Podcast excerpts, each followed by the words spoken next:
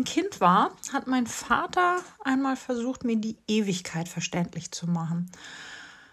Er hat damals mir das so erklärt. Stell dir mal den höchsten Berg auf dieser Erde vor, den Mount Everest, der ist über 8000 Meter hoch. Und alle 1000 Jahre landet ein Vogel auf dem Berg und pickt mit seinem Schnabel vom Felsen ein kleines Steinchen los. Nicht viel größer als ein Sandkorn.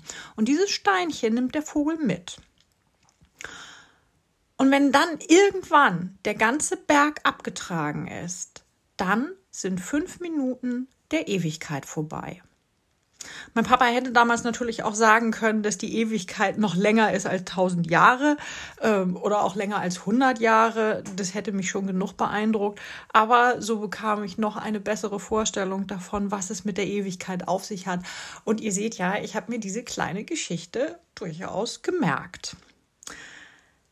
Ganz oft wollen wir ja aber gar nicht, dass etwas ewig dauert. Und äh, ich musste als erstes an Kommentare denken, die ich öfter mal zu hören bekommen habe, wie dich habe ich ja ewig nicht gesehen oder du hast ja ewig nichts von dir hören lassen. Und meistens ist damit gemeint, dass die Zeit schon viel zu lang war und dass wir in dieser Zeit etwas vermisst haben ich habe dich vermisst, ich habe dich schon so lange nicht mehr gesehen und das ist eigentlich schade. Und wie gut, dass diese gefühlte Ewigkeit endlich vorbei ist. Ich will nicht ewig getrennt sein von den Menschen, die mir nahestehen. Und das ist ja auch eine furchtbare Vorstellung, dass ich diese Menschen nie, nie wiedersehen würde. Wirklich nie. Und bei der Ewigkeit ist es schon entscheidend, was da ewig dauern soll wenn es etwas Schlechtes ist, dann macht uns das zu Recht Angst. Wer will schon, dass die Pandemie ewig dauert? Also ich ganz bestimmt nicht. Und ich bin sehr, sehr froh, dass ein Impfstoff in Sicht ist. Wer will schon, dass ein Krieg ewig dauert? Ich glaube niemand.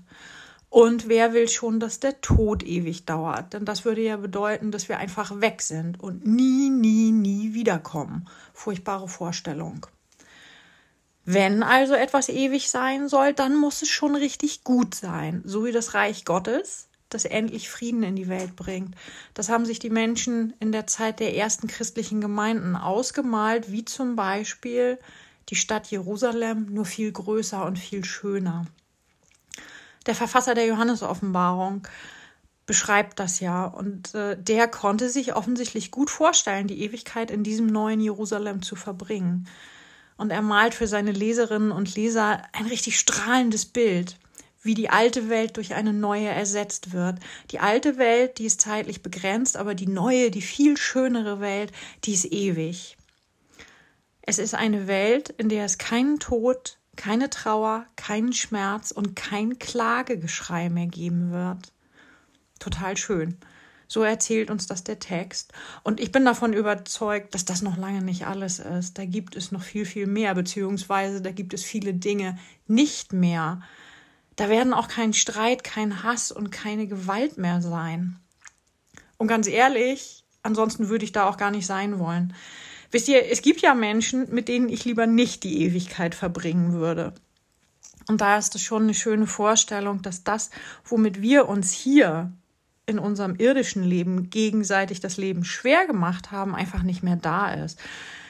Die Gräben oder die Abgründe, die uns hier trennen, die wird es in der neuen Welt nicht mehr geben. Da bin ich mir ganz, ganz sicher. Das glaube ich. Worüber wir uns hier noch in die Haare gekriegt haben, das wird da kein Thema mehr sein. Wie gesagt, eine schöne, neue, ewige Welt, die da auf uns wartet und die wir erben werden. Auch wenn für mich nicht unbedingt die Stadt Jerusalem das sein muss. Äh, mir persönlich äh, wäre da eine traumhafte Landschaft lieber. Ich weiß es nicht, eine Südseeinsel oder ähm, Berge, Wald, ein Fluss, blühende Wiesen. So, ähm, da würde ich gerne die Ewigkeit verbringen wollen. Aber völlig egal, wie am Ende die Ewigkeit auch aussieht, ich bin mir ziemlich sicher, dass ich mich da sehr, sehr wohl fühlen werde. Das Schöne ist, dass diese Ewigkeit schon angefangen hat. Deren Beginn liegt nicht irgendwo in der fernen Zukunft.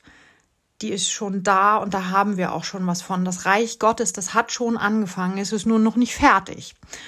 Und das Reich Gottes hat deshalb schon angefangen, weil Gott uns durch Jesus Christus unsere ganzen Verfehlungen schon vergeben hat und damit ein ewiges, ein neues Leben möglich gemacht.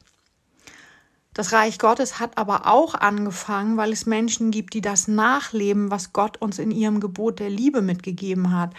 Überall da, wo Menschen hilfsbereit sind, ist Reich Gottes. Und überall da, wo Menschen andere Menschen vorbehaltlos annehmen, ist Reich Gottes. Und überall da, wo Menschen verzeihen, ist Reich Gottes. Und das sind nur ein paar Beispiele. Da gibt es noch viel, viel mehr, wo Reich Gottes ist. Wie gesagt, das hat schon angefangen. Und damit verbunden ist die Hoffnung der Auferstehung. Gott verspricht uns ja, dass nicht nur die alte Welt durch eine neue ersetzt wird, sondern dass auch unser zeitlich begrenztes irdisches Leben durch ein neues, ewiges himmlisches Leben ersetzt wird. Da schon erwartet uns etwas Neues. Und Gott verspricht uns, dass nach dem irdischen Leben der Tod kommt, ja, aber der ist nicht ewig. Der Tod ist lediglich ein Übergang, der uns zum ewigen Leben führt. Und dieses ewige Leben, das werden wir erben, genauso wie die Menschheit eines Tages das Friedensreich erben wird. Ja, und äh, das Schöne ist, unsere Verstorbenen, die haben ihre Erbschaft schon angetreten. Das ist der Trost, den ich uns heute mitgeben kann, beziehungsweise das ist der Trost, den Gott uns heute mitgibt. Unsere Verstorbenen, diese geliebten Menschen, die sind schon da, wo sie es wirklich gut haben, weil das Reich Gottes schon angefangen hat. Und damit ist noch nicht Schluss. Denn das Reich Gottes hat auch für uns schon angefangen. Auch für uns ist es möglich, das Alte, das Traurige, das Beklagenswerte, den schmerzhaften Abschied zurückzulassen.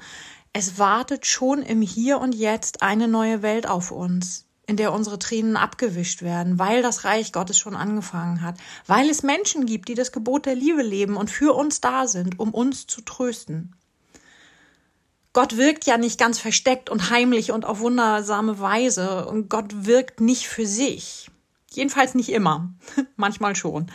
Ganz oft wirkt Gott doch durch uns Menschen. Und da kommt der Trost her, den wir gerade jetzt so dringend brauchen. Gerade in dieser Zeit. Weihnachten ist nicht mehr weit weg. Und für viele von euch, für viele von uns wird das das erste Weihnachten ohne den geliebten Menschen sein. Für manche ist es schon das zweite Weihnachten, ähm, was es aber auch nicht unbedingt viel leichter macht. Wie gesagt, Weihnachten ist nicht mehr weit weg und gerade da brauchen wir dringend Trost. Und deshalb lasst uns Gemeinschaft sein, lasst uns füreinander da sein, lasst uns Gott mit der Fertigstellung ihres Reiches helfen, lasst uns Gott dabei helfen, dass die Ewigkeit wirklich, wirklich schön wird. Amen.